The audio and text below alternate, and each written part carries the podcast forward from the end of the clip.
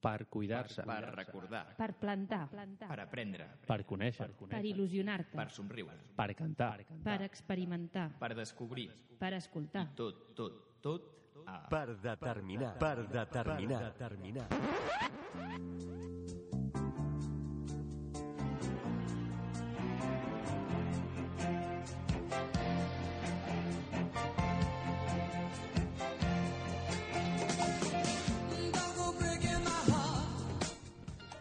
Benvinguts tots al vuitè programa del 11 de gener de la nostra quarta temporada.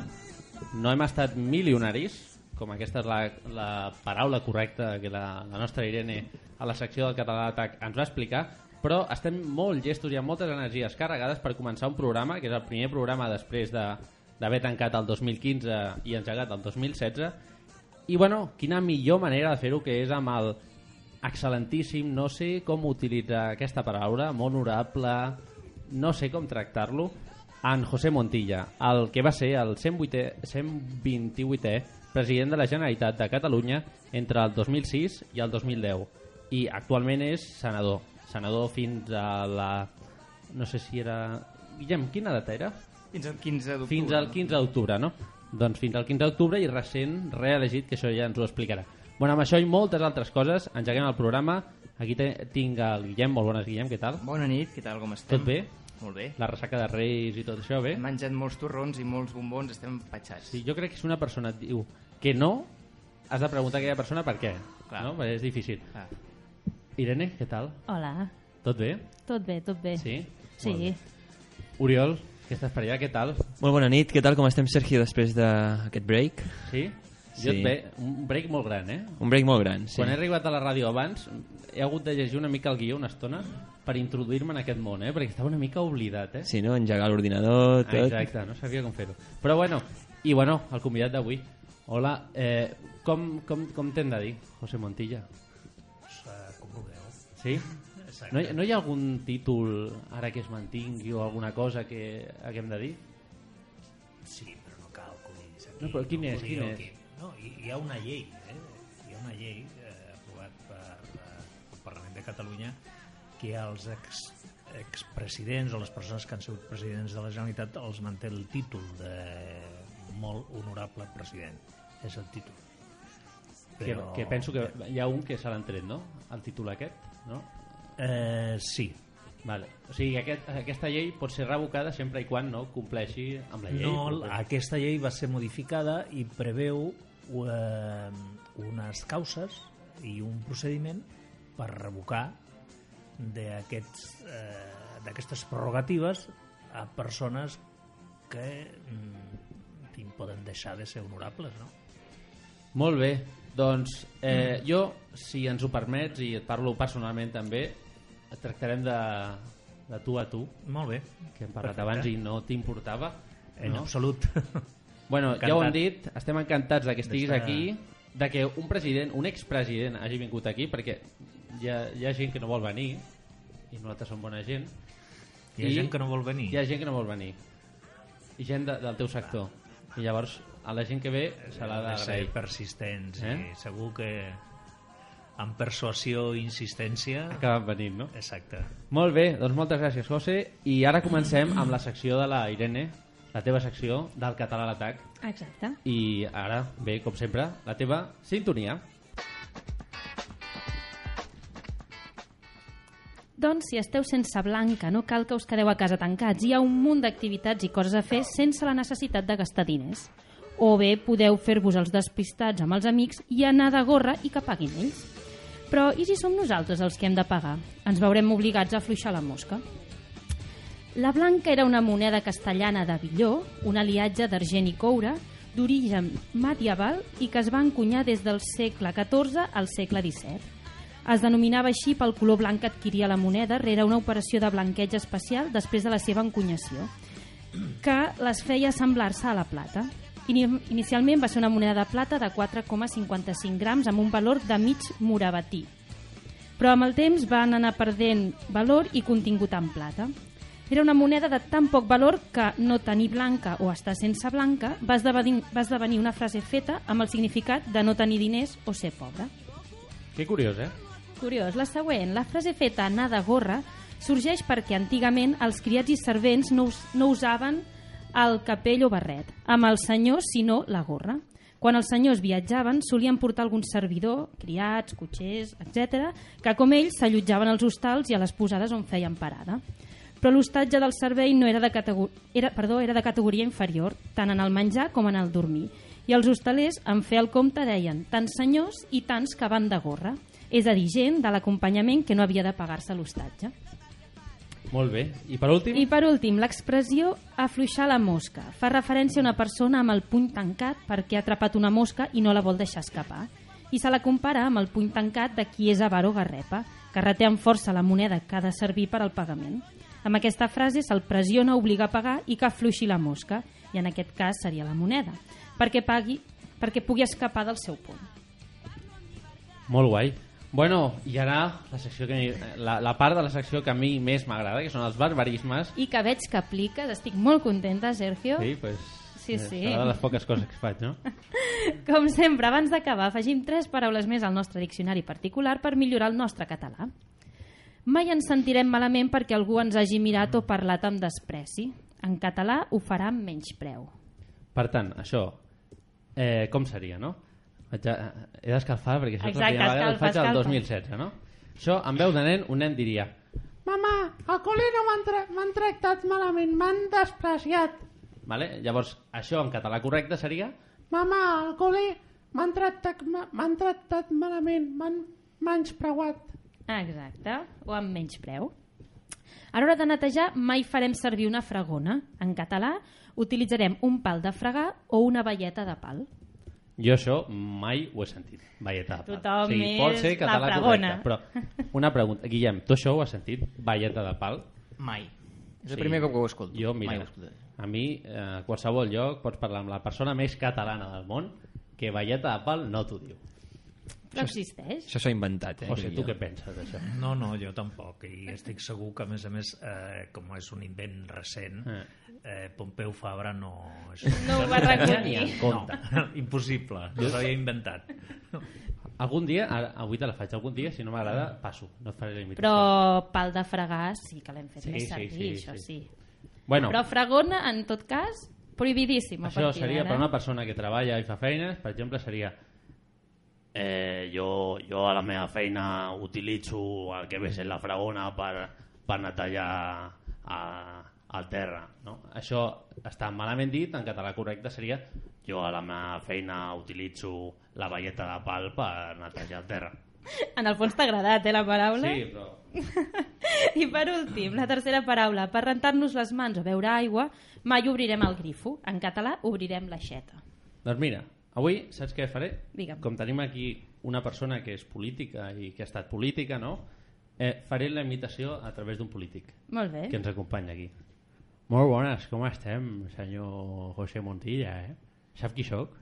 No, no, no. Home, sóc l'exalcalde de Barcelona, estem competint en la mateixa lliga. Som exalcaldes, som jubilats entre cometes de la política eh? i ens agrada estar allà. Doncs jo faré aquesta cosa. Endavant. Per rentar-los les mans o beure aigua, mai hem d'obrir el, el grifo, grifo, ri- grifo. El que hem de fer és obrir l'aixeta. Molt bé. Bueno, doncs moltes gràcies per haver-me donat la benvinguda aquí i moltes gràcies, José. Bueno, i d'aquí què? D'aquí ja hem acabat la, D'aquí ja la hem teva acabat. secció. Sí, sí. I ara toca què? Donar la benvinguda a la màquina del temps del Guillem. Que on anem avui? Avui viatjarem fins al segle XIX. Doncs cap al segle XIX.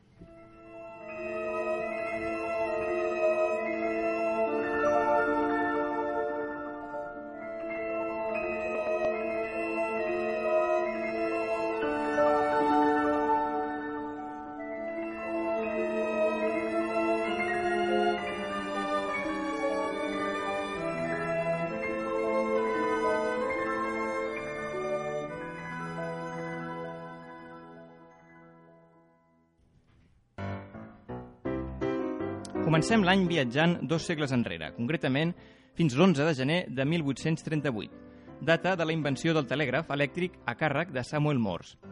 De ben segur que avui dia aquest sistema de comunicació ens sonarà antic i desfasat.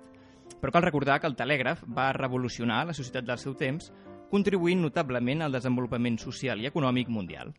Però com va sorgir aquest invent? Ja des de finals del segle XVIII van anar apareixent diversos prototips del telègraf, aparells molt rudimentaris capaços de transmetre senyals elèctrics a distàncies curtes. No serien, obstant, fins a principis del segle XIX, quan aquests aparells s'aniren perfeccionant progressivament. Així, l'any 1832, Samuel Morse va començar a investigar les possibilitats que oferia l'electromagnetisme en la transmissió de missatges a llargues distàncies. Després d'alguns anys d'experimentació, va fabricar el primer model de telègraf elèctric, un dispositiu constituït per una estació transmissora i una estació receptora connectades per mitjà d'una línia formada per un únic fil conductor. L'accionament d'un interruptor en l'estació transmissora permetia regular el corrent elèctric entre ambdues estacions, fet que provocava la impressió d'un punt o bé una ratlla en una tira de paper situada a l'estació receptora. D'aquesta forma, la combinació de punts i ratlles podia traduir-se en lletres mitjançant l'ús d'un codi adequat, l'anomenat codi Morse.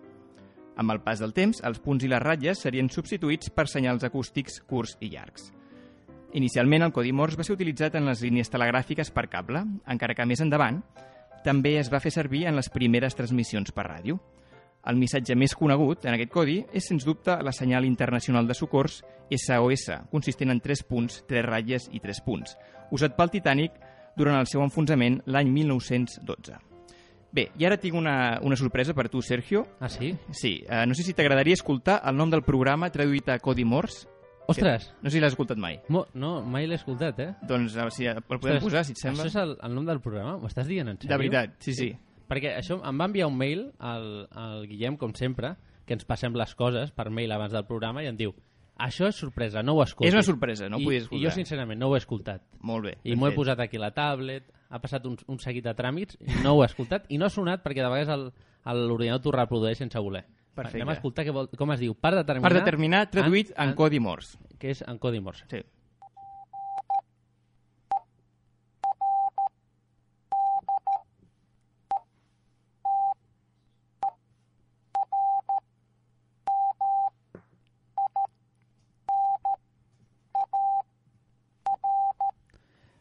Què et sembla? Mm, Curiós, eh? Sí, és curiós. Ho deixarem aquí. M'agrada molt la idea. Jo t'he de dir una cosa. El telègraf, és, a més ho has portat, jo crec que és un invent molt guai i a més és un invent que també va donar una mica, eh, per l'època, no?, a la ràdio. O sigui, al final la transmissió d'ones, aquesta era a nivell de, després d'escriure-ho, no? Sí. Però això és les ones que es transmeten a la ràdio és uh, les, les nostres veus també. Llavors Exacte. això, ara amb la ràdio es fan amb condensadors i coses d'aquí, no? Que el que fan és que la veu arribi més, més bonica o, o menys bonica, no?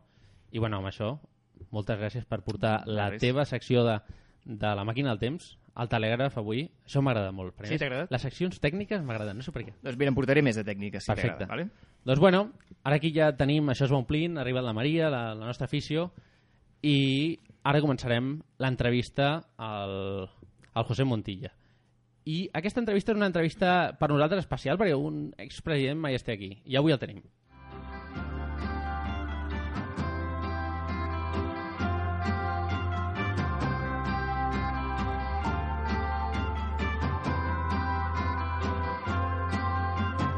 Baby bird was growing up the cow. Marilyn, she's walking down the street with you. Family single. An Arribats a les 9 i 14 minuts del vespre, comencem l'entrevista d'avui. Ja ho hem dit abans i ens fa moltíssima il·lusió entrevistar una persona que entre els anys 2006 i 2010 ha estat al capdavant del govern de la Generalitat de Catalunya. Prèviament, amb 23 anys, va afiliar-se al Partit dels Socialistes de Catalunya i amb 30 anys va ser elegit com a alcalde de Cornellà de Llobregat. Pare de cinc fills i amb estudis d'Economia i Dret a la Universitat de Barcelona, aquí és amb nosaltres el José Montilla, un cordobès que ha estat també senador fins al dia 27 d'octubre, com ha dit abans el Guillem. Ho hem dit malament, eh? hem de fer una correcció. Sí. Hem dit el 15 d'octubre. Has dit el 15? Ah. Ens hem equivocat. Vale, doncs és el 27, la correcta. I, bueno, i que el, el 13, no? si no me'n recordo, seràs reelegit. No, de fet, ja em va reelegir... Eh, Però com a, com a la, allò... Sí, sí, el Parlament de Catalunya el, el dijous passat va fer un ple i va anomenar els vuit senadors que corresponen a la cambra catalana. Per tant, Però oficialitzats Ja com a soc. senadors, qu- quan es constitueix la cambra del Senat? la cambra es, eh, es El constitueix 12? el dimecres, Dimecres, el igual 13, que el vale. Congrés dels Diputats, Vale. a la mateixa hora, a les 10 del I matí. això, per tradició, sempre és igual, no? Entenc? És, sempre es fa el mateix dia, no? El Senat i el sí, sí, Congrés. sí, sí, efectivament. Molt bé. Bueno, doncs, eh, fa ja 4 anys i escaig que és senador del PSC. Volem preguntar una cosa perquè la gent potser no ho sap, no? En què consisteix el dia a dia, des de que t'aixeques fins a que te'n vas a dormir, d'un senador? Va, doncs eh, fem coses que fa qualsevol persona, no? Depèn. Primer, diguem, eh, de parlar de la legislatura passada, no? Pues, eh, depèn de la setmana i depèn del dia de la setmana. Normalment eh, al Senat hi ha ple una setmana sí i una altra no. La setmana que hi ha ple eh, comença el dimarts, dimecres, dijous, moltes vegades, i alguna vegada excepcionalment divendres. Excepcionalment. Normalment són dimarts, dimecres i dijous. Vol dir que mm, t'has de desplaçar a Madrid i has de va, viure allà aquests tres dies. Eh, les setmanes que no hi ha ple, eh, normalment els dimarts hi havia junta de portaveus i, i hi ha reunions de comissions. I per tant, pràcticament durant els quatre anys, totes les setmanes eh, excepte eh, per Nadal i Setmana Santa i l'agost eh, to- toca anar a Madrid els, i després, clar, eh, hi ha altres dies que el que cal és preparar la feina perquè eh, vull dir, les, les intervencions que allà es fan les lleis eh, que proposes les esmenes que presentes eh, les mocions, les interpel·lacions tot això cal treballar-lo amb antelació Clar, perquè el Senat, el Senat es, es desi- decideixen, eh, o és el filtre, diguem, de les lleis del Congrés, Bueno, D'alguna manera? Són dues coses. El, el, el Senat és la cambra territorial, així ho diu la Constitució, és molt discutible, per això necessita una reforma, perquè no és ben bé una cambra territorial, però eh, com a tal eh, figura la Constitució, fa mm, dues, dues coses. Una, controla el govern, que és una funció típica d'un legislatiu, és controlar el govern i per tant doncs, eh, al llarg d'aquest període de, de temps doncs, eh, he formulat preguntes preguntes per escrit preguntes verbals en el ple es poden formular en les comissions en el meu cas he formulat pues, preguntes a ministres i al president del govern eh? Pots presentar eh, mocions que és instant al govern a fer determinades coses això provoca un debat i pots presentar interpel·lacions, que interpel·les a un ministre sobre eh, què, què pensa fer pues, en tal àmbit, quina serà la política i la, seva, la posició del govern respecte a aquesta o tal qüestió.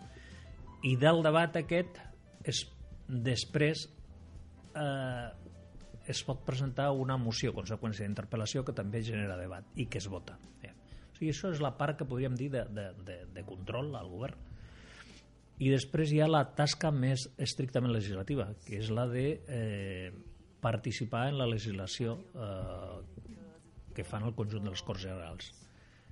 Eh, I, per tant, totes les lleis passen per al Senat i allà són discutides, esmenades i aprovades.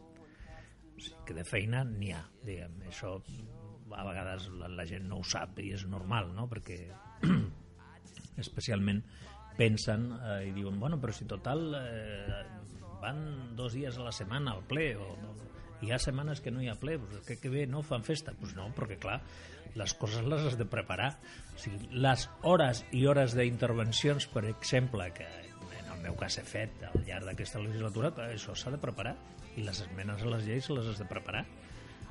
No és exclusivament el moment de defensar-la a la tribuna, és, són les hores que has tingut de mirar-te les teves, de preparar-te les teves esmenes, de mirar-te les esmenes dels demés, perquè després les has de votar. I, i doncs, convé saber que, que votes i que no votes, no? Diguem, respecte a les, a les esmenes, a les lleis, aquesta ha estat una legislatura, a més a més, eh, i no ho dic precisament com a cosa positiva, no? però el, el, el Partit Popular, una majoria absoluta, han modificat moltes lleis de, de, de tot tipus, diguem. En l'àmbit de la justícia han modificat, en l'àmbit de, de l'economia, eh, en, en l'àmbit també de, del, del medi ambient, de les infraestructures, vull dir, hi ha hagut una, una modificació molt important de moltes lleis mm, est- estructurants, bàsiques, no? I per tant hi ha hagut molta, molta feina. Cap a millor, cap a pitjor, aquests canvis. Alguns canvis de les lleis, no, no, di, no puc dir tots, perquè seria fer demagogia. Jo crec que no, és, tinc els governs mai tot ho fan malament, ni tot bé, no? Però en aquest cas, mm, una gran part de les modificacions que hi ha hagut de caràcter legislatiu mm, no han anat en la bona direcció. És a dir, perquè han estat eh, modificacions, eh, per exemple, en l'àmbit laboral, de la reforma laboral. S'ha modificat diverses lleis, eh, l'Estatut dels Treballadors i altres, i, i, eh, i ha estat precisament per, per precaritzar més a l'ocupació. En l'àmbit de l'economia eh, s'han modificat lleis relatives a la competència o a la llei concursal eh, que no, han, no estan tampoc eh, ben orientades del meu punt de vista. En l'àmbit de la justícia, per exemple, s'ha modificat el Codi Penal, la llei d'enjudiciament civil, la llei d'enjudiciament criminal, la llei orgànica del Poder Judicial. Des del meu punt de vista tampoc són... Eh, hi ha articles que sí que compartiria, però la filosofia en general de la reforma és una reforma molt conservadora, eh, d'orientació conservadora, no en absolut progressista. S'ha de saber això, eh? perquè hi ha molta gent que encara no ho sap. I això s'ha vist a les votacions, realment, no? Que, que hi ha molta gent que no ho sap i que s'ha vist a les votacions. Sí, perquè... Es creu vull el dir, que diuen, no?, en públic i es queden, es queden amb això. Bé, perquè no, no, la, la política mm, la gent té un interès relatiu. Ja. La política no té bona premsa, no ens equivoquem, no? Vull dir, eh, i el que fan els... Hi ha coses, perdona, eh? hi ha coses que potser se les, se les ha guanyat. O sigui, Sí, la- no, jo no dic que no, eh... Eh. dir, però dic que, per tant, el que fem eh, uns i altres, la majoria de la gent no el coneix. Ja, ja, dia a dia, no? A mi quan em diu, bueno, i què fas? Dic, mira, més que explicar-te-lo, que igual és molt llarg, et fiques a la web del Senat. Eh, busques la legislatura que ara ja és la legislatura que ha acabat, diguem. Busques el meu nom. I busques el meu nom i cliques a activitat parlamentària. Bueno, allà tindràs tot, des de la meva declaració d'interessos, des de la meva, en fi, tot, tot. Eh? Vull dir, eh, la meva declaració de patrimoni, eh, i a més a més tota l'activitat parlamentària. A més a més, amb tots els vídeos de les intervencions en ple, que hi ha moltíssimes Porra. hores i, i les intervencions en, en, en comissions i per tant és la millor manera de veure les coses no? el que ha fet cadascú diu aquest senyor que ha fet durant aquests 4 anys s'ha guanyat el sou o no pues, mm, es pot veure Ja, ja, ja. ara, qui ho fa això? dubto que hi hagi molta gent que ho faci més, molt millor poca mirar sèries. què? que és millor mirar altres coses. Però Bueno, pel, perquè el, pel, pel que ens has respost a la segona pregunta que farem ara, intuïm de què anirà, no? Però actualment al Senat hi podem trobar polítics com pot ser pues, l'Alberto Fabra, la Rita Barberà, l'Alicia Sánchez- Sánchez Camacho, no, ja no, José... no, no és no? no, no, no. Ah, l'Alicia no. Alicia no? L'Alicia ha, ha marxat al Congrés de diputada O... Ah, vale. ha deixat el Senat Vale, bueno, o hi podríem trobar, no? Hi podríem trobar abans l'Alicia Sánchez Camacho, el José Ramon Bouza, molts d'aquests implicats en trames i casos de corrupció. Eh, I aquests han estat de designats pels seus parlaments autonòmics. Sí. Eh, pregunta, creus que el Senat s'està convertint en, en un lloc on i no per tu, eh, perquè de moment no, no estàs imputat en cap cas, no? Ni, no, ni espero ni, que ho estigui. Ni denunciat. Exacte. doncs, on van tota la gent aquesta que s'ha de mantenir, entre cometes?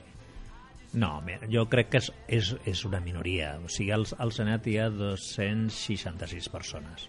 De persones imputades hi ha, o sigui, hi ha unes quantes, però molt poquetes. Al Congrés són 350 els diputats. També hi ha uns quants que han tingut que plegar per, per raons d'aquest tipus. Més ara, fins i tot ha estat notícia, no?, un diputat del PP que, que, que, que hi ha un afer i que ha agafat l'acte i que ni el PP volia que agafés l'acte, no? Però vull dir, jo diria que... Que el, el de la Serna? No, aquest no. Sí, el de la Serna, el, de, la Segovia. Serna, vull dir, eh, ara, eh, què et diria? No es pot generalitzar, diguem. Però Tu- el problema tu és que la not... opines? Qui és opines? notícia? Qui és notícia? Eh, la notícia són eh, els dos o tres galtes o presumptes delinqüents. Diré Ja. presumptes delinqüents perquè, en fi, una persona fins que no l'ha condenat un jutge, un tribunal, pues, eh, s'ha de mm, preveure o s'ha de tenir present la seva possible innocència, no? Però aquests presumptes delinqüents hi, hi ha alguns, hi ha alguns, però és una minoria. Però han estat presumptes abans d'haver-se presentat al Senat. Jo per això, i, jo crec que hi ha molta no, però el, gent... el seu partit el seu partit, en aquest cas el PP, els ha proposat i el Parlament de la seva comunitat autònoma els ha elegit. Cal dir que el, el de València no està no està, no està imputat, eh? ni el de les illes tampoc. En, no, en fi, no són persones que siguin, evidentment, que tinguin les meves simpaties polítiques. Eh, el problema el van tenir els seus antecessors. Hm? Els seus antecessors, i l'antecessor del senyor Bauzá sí que té problemes i ha estat a la presó, però aquest no està al Senat. Eh? O l'antecessor també. Eh? Sort, sort d'això, eh? Són, bueno, és que eh, normal és que si eh, en el moment que t'imputen, si t'imputen d'un delicte, te, te, pot, te poden imputar per un, per un accident de trànsit, vull dir, no, no és... Però si t'imputen per corrupció eh, i a la política el, la gent hauria de, de tenir molt present que el que cal és donar un pas enrere. Això, això seria Perquè l'oètic, per, no? Perquè si no, vull dir, el que, se, el que es fa és que s'ajuda a això, aquesta percepció que hi ha de que a la política hi ha molta corrupció i hi ha corrupció, com hi ha corrupció en altres àmbits, però la majoria de la gent que es dedica a la política o que fa política és gent eh, que en absolut és corrupta. Ja, ja. Que ho fa per vocació de servei, però és, és com alcaldes i regidors. Home, doncs hi ha uns quants que, no, que, que, que s'ha vist no, que són uns poca vergonyes, no?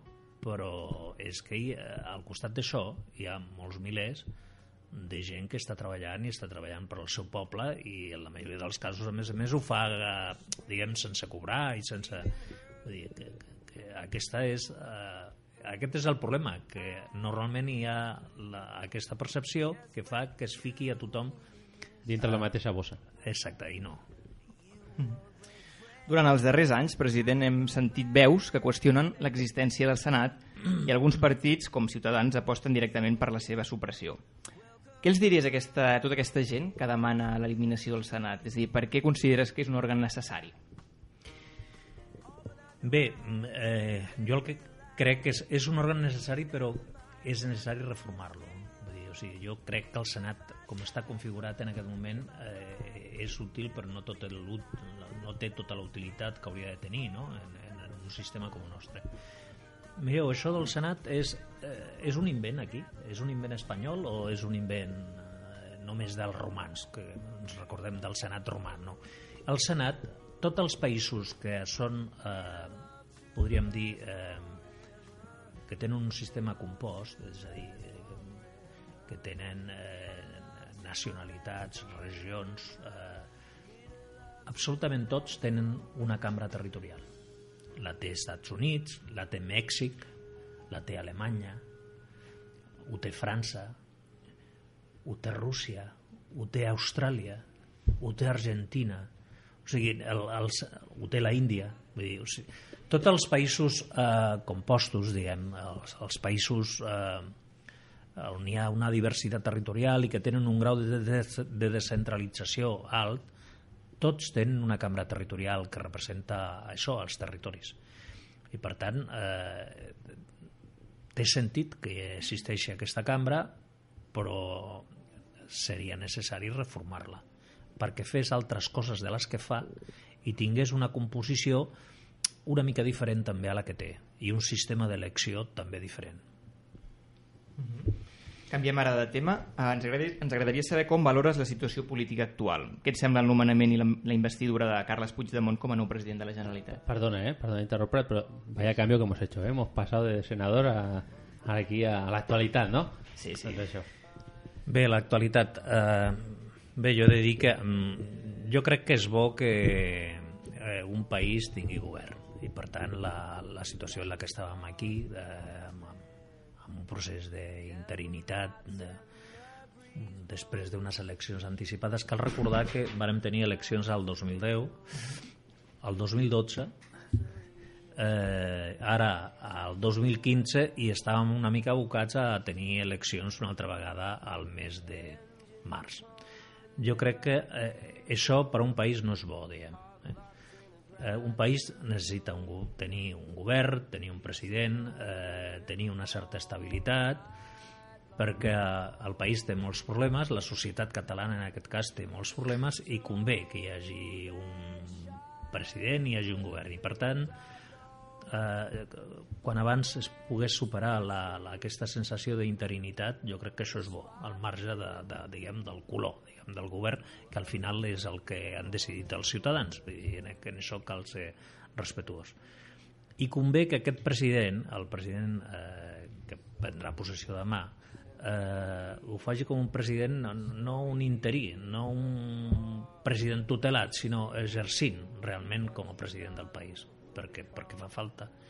I perquè fa falta eh, un govern i un govern estable? I un govern que es preocupi eh, dels problemes de la gent dels problemes reals de la gent, de la immensa majoria de, de la gent, que estigui al servei del conjunt de la societat catalana, no d'una part de la societat, sinó del conjunt de la societat catalana.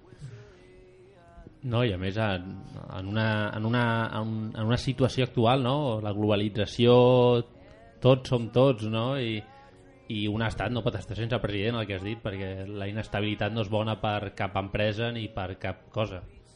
És, és important. Ni per les empreses ni per l'economia, ni això genera confiança, però tampoc per, a, per al, a, en un estat com el nostre els governs eh, tenen eh, molts instruments, no ho oblidem, i gestionen molts recursos, malgrat tot. Malgrat la situació de crisi, que mai els recursos són suficients, però vull dir, la Generalitat gestiona més de 30.000 milions d'euros, vull dir, no, no, no, no és poca cosa, no? I per tant, eh, cal que hi hagi al davant persones que no, no estiguin en una situació d'una certa interinitat, sinó que puguin planificar i que puguin executar les seves propostes i tenint això molt present la, el que és la, la, són les necessitats no? de la societat catalana. Quin creus que ha de ser el paper des del moment en què tu, el, el dia no el sé exacte, no? però el 2010 vas passar el collar a Artur Mas i vas dir aquí, aquí el tens, tu ets el 129è president de la Generalitat i jo em quedo aquí, no? Quin ha de ser el paper d'un expresident de la Generalitat? Bé, depèn de les seves circumstàncies personals, no? jo crec, eh, en part. Eh, en, en altres no, però en, en unes depèn de les seves circumstàncies personals. El paper de José No, Montilla. no és el mateix arribar i deixar de ser president amb, amb 70, més de 70 anys, vull dir que deixar-lo eh, abans d'arribar als 60, no? Vull dir, depèn una mica també de, de, de, de la teva situació personal, no? Eh, però en qualsevol cas sí que hi ha una cosa que, i per tant hi ha gent que, que ha passat directament a la jubilació. Jo, jo vaig dir, jo no em jubilo no? Vull dir, no, no tinc ni edat ni ganes eh, per jubilar-me. Però sí que tots tenim, crec que hauríem de tenir una cosa en comú i és que eh, hem d'estar una mica al servei del país i de la institució per les coses que se'ns pugui demanar. I una o pregunta. sigui, aquesta vocació de servei no desapareix perquè deixes de tenir el càrrec, perquè passes al collar al, al següent president. No? Artur Mas, després de- d'haver agafat el collar, haver anat al despatx el dia següent o els dos dies següents per, per la presa de possessió, com serà demà, de Carles Puigdemont, va fer-te alguna trucada en algun moment? En els quatre En, al, moments? en algun moment, sí. En algun moment. Perdona, ¿dónde tenías el diccionario de Estado? ¿Dónde estaba? No, normalment això Ja. abans ja es fa un traspàs, eh? abans, abans del, de, del dia en el que es fa el, la presa de possessió formal, abans es fa una mica el traspàs de les coses, no? de, la, de les coses importants. Hi ha altre, que, altre traspàs que ho fan les, els diversos departaments, la, els consellers, no? els, els sortint, els entrants però el, el president sempre, evidentment, que en determinades coses eh, comenta no? llargament pues, eh, com estan no? diversos temes no? que hi ha. No? Com, com, com tenim els temes de, la, de eh, les negociacions èquics amb l'Estat, com tenim nos, eh, tal tema amb els francesos, com tenim... Pues, tot això és normal que es posi en, antes, en antecedents a, a qui entra. Perquè Oye, després oye, faci el que cregui lo convenient, però co- si més no que tingui la informació, no? Va ser nomenat president de la Generalitat el 2006, el mateix any que entrava en vigor l'Estatut d'Autonomia actual. Fins a quin punt es pot atribuir el creixement de l'independentisme a Catalunya a la frustració que va generar la retallada de l'Estatut? Hi ha alguna connexió? Hi ha una... Sí que hi ha, hi ha una connexió. Jo això ho he dit moltes vegades i, i no ara, no? Vull dir, ni, ni, fins i tot ni en l'any 2010, que és quan es va produir la sentència del Tribunal Constitucional. Ho vaig dir abans, eh, no utilitzant un terme que després es va fer una mica famós, que era el de la desafecció, eh? el creixement de la desafecció. Perquè eh, el problema del Tribunal Constitucional és el tema és com es va produir el recurs i com es va produir la sentència. I és que el recurs, no oblidem, va, va ser la culminació d'un procés eh, que va posar en marxa el Partit Popular de eh, descalificar l'Estatut les coses que es van arribar a dir de l'Estatut que si estava tutelat per ETA hi ha, hi ha frases memorables. Van recollir signatures a tota Espanya, van fer cunyes a la ràdio, per exemple, a Andalusia, una campanya dient que amb l'Estatut ens portaríem els diners dels andalusos cap a Catalunya, vull dir, coses absoluts eh, disbarats, no? I a més a més es va materialitzar el recurs al Tribunal Constitucional després de la seva aprovació per les cambres, per al Senat i per al Congrés per majoria absoluta i després de que l'hagués ratificat el poble, de, el poble de Catalunya en un referèndum. El Tribunal Constitucional, eh, a més a més, va tardar mm, des de la formulació del recurs, el recurs el va presentar el Partit Popular a l'any 2006. Va tardar pràcticament 4 anys en emetre la sentència. En un procés també que no és precisament modèlic ni exemplar, perquè van bloquejar la renovació de magistrats que havien eh, esgotat el seu mandat. Van recusar un magistrat que era progressista i que sabien que precisament no, no votaria a favor de la retallada que pretenien els, els magistrats conservadors. Tot aquest procediment jo crec que d'alguna manera mm, bueno, va, va, va generar frustració, va generar eh, empipament i frustració, les dues coses a la vegada. I, i jo crec que sí, que d'alguna manera el creixement de l'independentisme sempre ha existit, l'independentisme al nostre país, vull dir, no ara i, i, i a començaments del segle XX, vull dir, no és... Però, en, eh, diguem, eh, hi ha un abans i un després mm, eh, de la sentència del Tribunal Constitucional del juny del 2010.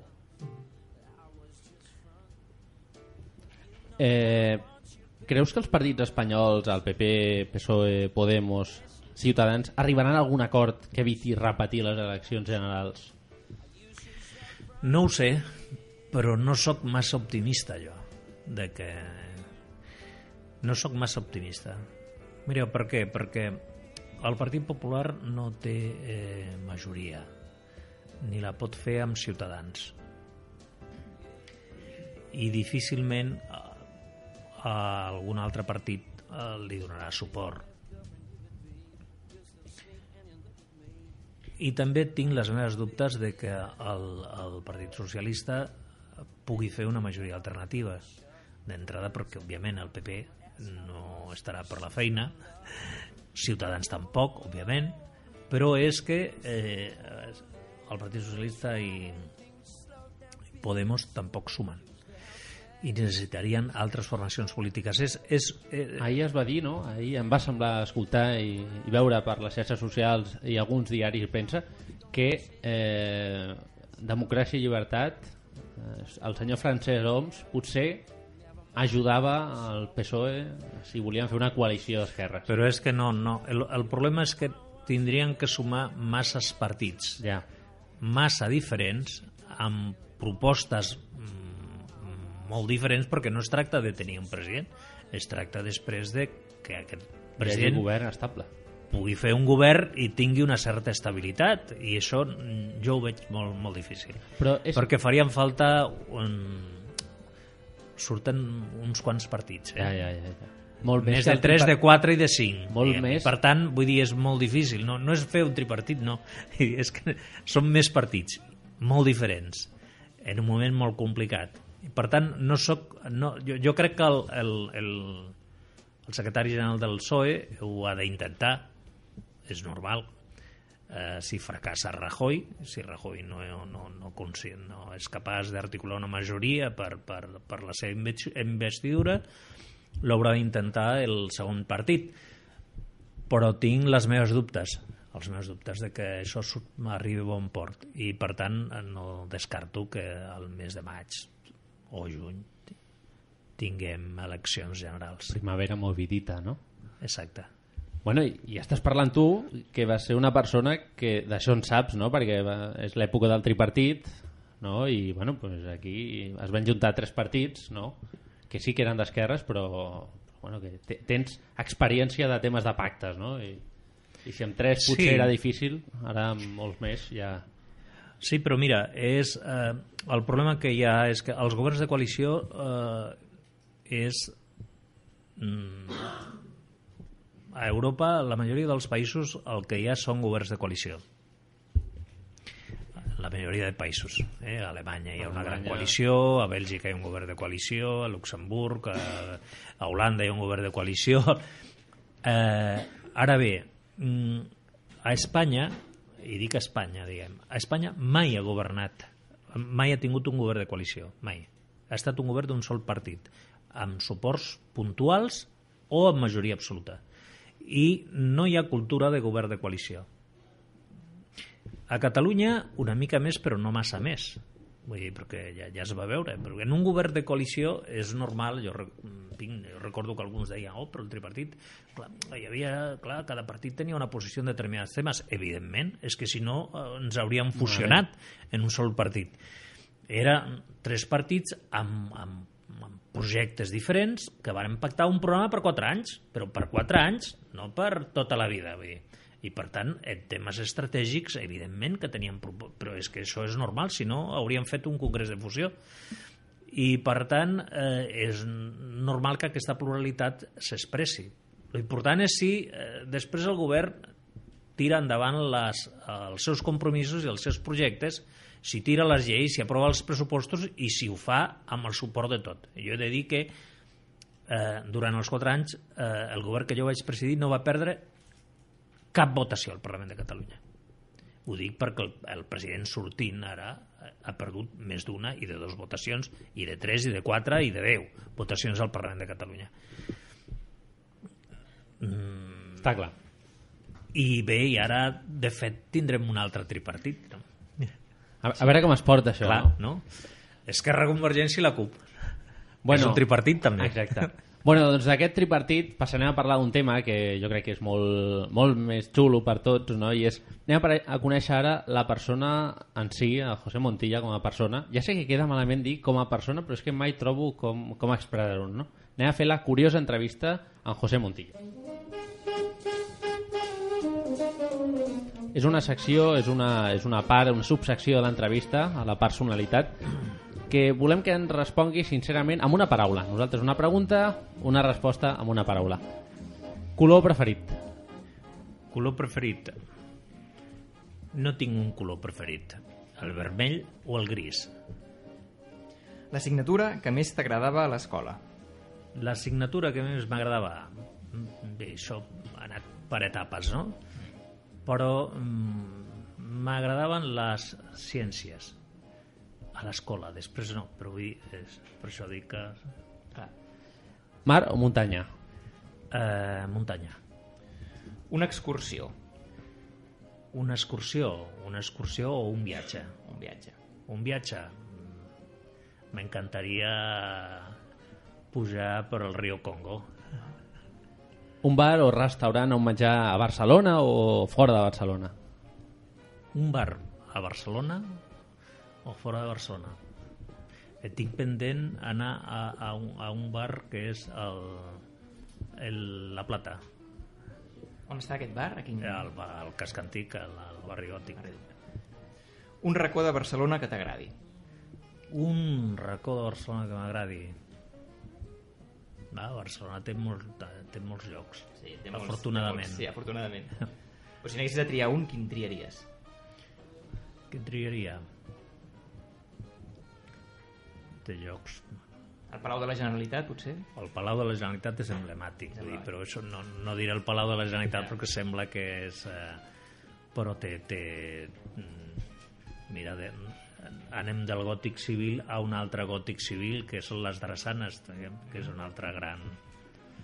Un punt, les millors. Clar, un punt neuràlgic, a més, al- en el passat. I un punt molt, molt Les important. drassanes? I tant. Sí, sí, sí. I a més a més no es troben al Mediterrani. Eh? No, no, el, el gòtic... Eh, aquest gòtic no... No, no, no, no trobem això, no? És únic. No, no, Ah. no, no, hi ha coses que tenim que, que la, en fi, hi ha altres països que ho tenen i aquí pues, ens agrada el que tenim però altres també no? Clar. també però eh, tenim coses que són úniques el gòtic civil per exemple Amb quin càrrec et quedes? Alcalde, ministre, president o senador? Eh, és difícil, no? Perquè crec que eh, tots han estat importants, no?, la, la meva vida. Eh, jo crec que per a un, una persona que es dedica a la política no hi ha càrrec més important que ser el president del seu país. I, per tant, amb això ja estic dient, no?, el que crec que la presidència de la Generalitat. Ara he de dir que el càrrec en el que vaig disfrutar més i també que et va provocar molts mals de caps va ser el d'alcalde. Alcalde de Cornellà. Sí, perquè permet la- la- l'alcaldia en un municipi mitjà, que és Cornellà, vull dir, no, no és Barcelona, Barcelona és més difícil, eh, però Cornellà eh, permet una relació molt directa amb la gent. I, per tant, els altres eh, càrrecs, eh, també vaig ser ministre no, del govern d'Espanya, són càrrecs que estan molt més aïllats de la gent. Són més superestructurals, molt importants, però eh, fas coses que són molt importants, algunes, però mm, en un ajuntament eh, veus el que dissenyes, el que penses, el que projectes, l'acabes veient. I més acabes, rà- i més ràpid, no? I acabes veient com és útil a la gent. És a dir, entregar, per exemple, jo recordo entregar el, el, els primers... El, vaig ser el primer alcalde que vas fer habitatge protegit eh, eh, fa molt, als anys 80 finals dels 80 va, doncs la, la primera entrega de claus i veure la cara de la gent doncs això és això no s'oblida I a la darrera pregunta és una pregunta que fem a tots els polítics que ens visiten. Ens agradaria que ens diguessis un polític d'un altre partit a qui admiris. Però ha de ser d'un altre partit, eh? no, no, ha de ser, no pot ser socialista. No vale ba barrer pa casa. mira eh,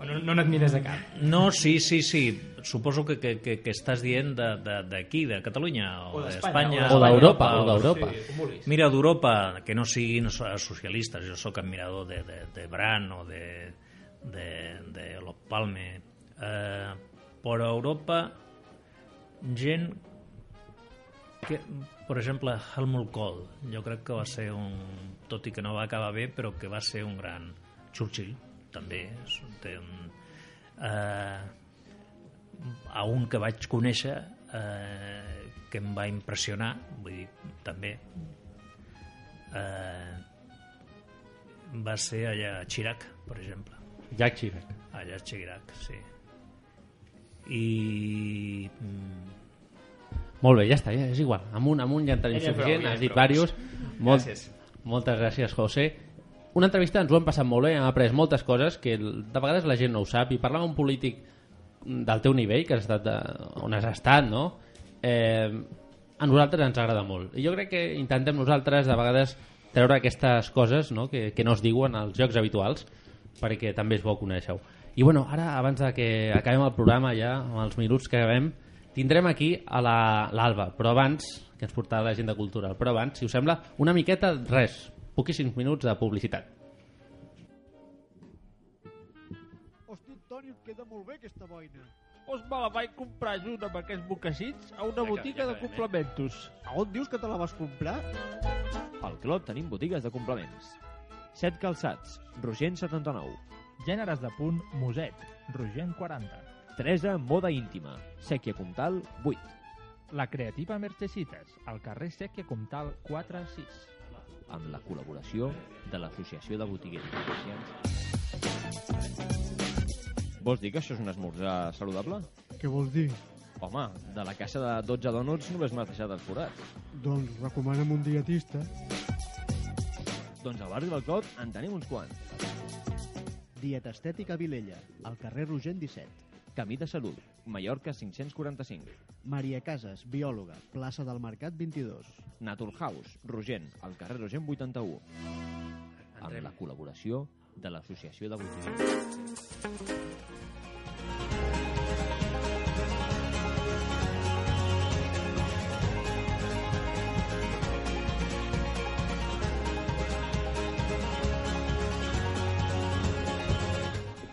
Hola, bona nit a tots. Molt bones, Alba. Bona nit, senyor president. Bona nit. Un plaer, que no he saludat quan he entrat, però... Doncs comencem l'agenda cultural. Avui faré un... Només parlaré una mica de... Bueno, començarem amb l'agenda dels corredors i després amb l'agenda cultural. Que Que ja... avui vens amb, amb, Avui vinc amb, amb look, look, look de corredora. mm, de gym i, i ja se m'oblidava.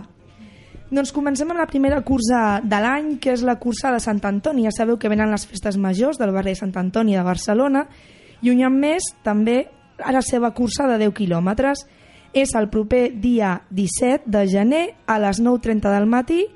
És l'edició número 38 i encara esteu a, a, a, o sigui, encara us podeu apuntar avui fins a les clar, serà a les 23.59 abans de que tanquin les inscripcions. No puc fer-ho, no puc fer-ho. No pots fer-ho. Jo crec que tens temps, i- eh, Sergio? No, no, no, no tinc temps. No, no surten els minuts. 10 No quilòmetres surt- és res, no, home. No surten els minuts. Ai. Bueno, doncs si no ho sabíeu o no se'n recordàveu, es- encara esteu a temps. Us animem a que, com sempre, us apunteu a les, a les curses. I aneu preparant perquè a mitjans de febrer ja arriba la mitja marató. Això ja què, Sergio? Tu, tu et reserves per la mitja, que ho sé jo. Exacte. Bueno, jo em reservo per la marató. Per, Per la marató. Ah, sí, jo sóc vale. més de 42 quilòmetres, eh? perdona, perdona, no ho dic perquè jo, pa- sóc jo ja... honest. Per Déu no et poses. Ja està. Molt bé, doncs ara sí que passem a la- a l'agenda la, cultural. Bueno, avui, eh, després quan parlem una mica de la cançó ja ho tornarem a comentar. Com ja sabeu, a tots, a tots els medis, a la premsa, ha mort el David Bowie, que és un cantant molt, molt important, ha mort molt jove a causa del càncer, i, bueno, i ha mort justament quan acaba de publicar el seu àlbum número 25, que és l'últim àlbum que es diu Black Star, i bueno, doncs no, hem pogut veure, només s'ha pogut gravar dos videoclips de les dues primeres cançons, dels primers singles i bueno, ens hem perdut doncs, eh, segurament molts directes i molts més àlbums i molta més música. Però bueno, avui acabarem el programa com Amb una toca cançó. amb una cançó seva. Sí, la, la, si et sembla parlo ja de la cançó Sí, eh? prèvia a dir això, Digue'm. nosaltres comentar que aquí a l'Ateneu del Clot, eh, que fem moltes activitats, el dia 16 de gener fem una cosa que és una, un espectacle que és de lluita lliure, entre cometes, però Ja sé com es que diu. és teatral. I com es diu? Riot Wrestling. Lo sabes És que todo. ho portava aquí, Sergio, no m'has donat temps. Ho portaves aquí. Perfecte. No, no, però explica, explica. Doncs és la primera edició i són gent del barri que no troben un lloc i són gent que està voltant per molts jocs. Han anat a Espanya, a Madrid, a fer coses i, i venen aquí a l'Ateneu perquè l'Ateneu els acollin com a seu perquè puguin fer les seves coses. Doncs molt bé, el dia 16 de gener, aquí a l'Ateneu, a les 18.30 hores, Exacte. I bueno, acabarem amb una cançó. amb una cançó. Uh, hem portat la cançó de l'últim àlbum, com he dit, que va sortir el dia mm, 8 de gener, si no ho recordo malament, un segon que no ho trobo. Bueno, és una cançó, jo vaig Ja. fent temps. Sí, ja està. És una cançó que es diu Lazarus, és el segon single de l'àlbum Black Star, que va ser publicat el dia 8 de gener, que era l'aniversari del David Bowie, que feia 69 anys. I bueno, el vídeo està, és una mica inquietant, surt ella com una mena de manicomi. Bueno, i que tant per dir, mm, si no lo mira mejor. No, Perquè no, s'ha de de veure. grima, eh? Tots O sigui, els jo- vídeos del Bowie s'han de veure. És art. Sí, és art. S'han de veure. Art, és una però- cançó també amb una... Bueno, és un estil, ha tornat als seus orígens, és... Bueno, no és el que normalment portem a la línia del programa, però bueno, el dia que és avui doncs crec que calia portar-la i espero que, que us agradi. Molt bé, doncs si us sembla... Eh, bueno, abans de posar la cançó de Lazarus de David Bowie, Maria, estàs aquí, molt bones, digues alguna cosa. Hola, mira, avui eh, no farem les, la secció de fisioteràpia perquè anem una mica justos de temps, llavors ho farem el pròxim dia, parlaré dels estiraments i així em podré esplayar més perquè s'entengui bé. Perquè la gent sàpiga com estirar. Passem de la postura, de la postura correcta, a els estiraments correctes. Exacte. Això per la marató, Sergio, t'anirà? De lujo. Sí, de lujo. Sí. Ya voy, a, voy anotándome cosas. Bueno, doncs amb David Bowie acabem el programa i com sempre ja sabeu, poso la música, després la baixem i despedim el programa.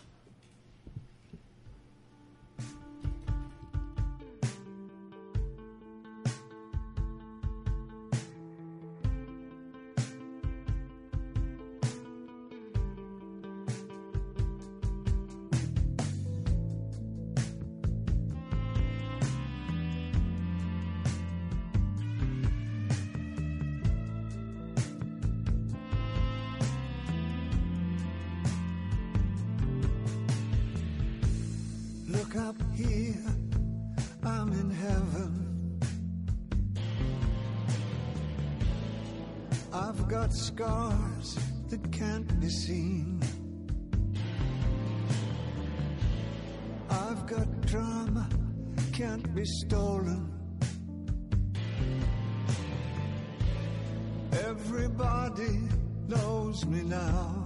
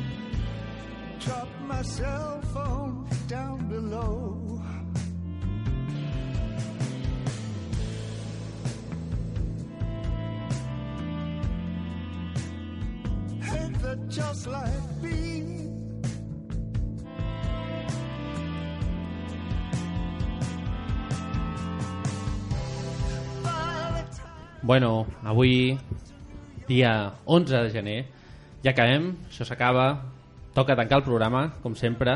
Moltíssimes gràcies a tots els qui ens seguiu i ens escolteu, i ara que tenim a l'Oriol, Oriol, que no has dit res, has dit alguna cosa al principi, les, les redes socials s'han movido. Jo parlo pel Twitter, diguem, no? Que tot Tu, el rato... tu interpretes por ahí, no? Exacte. Anem posant els links de tota la informació que anem donant aquí i anar retuitejant i anar donant la informació perquè tothom pugui estar al loro del que diem A la guai de tot, molt bé. Moltes gràcies, Oriol, per la teva tasca, perquè les tasques aquestes són complicades i s'agraeix a gent com tu que, que les fa molt bé. Bueno, recordeu que podeu escoltar el programa d'avui al web ivox.com buscant per determinar. Ens veiem el proper dia 25 de gener. Tindrem aquí a un altre cuiner. Aquesta vegada serà no pastisser com vam tenir el Cristian Escrivà fa un programa enrere, sinó a la Carme Ruscalleda, que ens vindrà aquí a visitar i a deixar-se entrevistar. Preguntarem per a veure què ha fet per Nadal, per exemple, no, A Guillem? veure, a veure què he fet. Sí, tant. I, bueno, moltíssimes gràcies, José. Gràcies a vosaltres, ha estat un plaer. Ens has encantat i um, això no ho escric, ho dic de paraula, perquè això no sé com serà l'entrevista, no? I s'agraeix a, a gent molt propera que ha estat eh, bastant alt, no? Perquè ha estat a la presidència de la Generalitat de Catalunya i això, que un president, un expresident vingui aquí a una ràdio local com és Ràdio Tenedor del Clot, nosaltres ho agraïm molt i bueno, que et vagi molt, molt bé amb el despatx, amb les coses que tens, amb la feina de senador i bueno, amb tot el futur. Igualment. I nosaltres aquí t'acollirem una altra vegada si vols venir. a la vida. Moltes gràcies, José. Bueno, moltes gràcies, que vagi molt bé, una abraçada molt forta a tots i a totes i bueno, ens trobem el 25 de gener aquí a Ràdio Tenedor del Clot a part de terminar.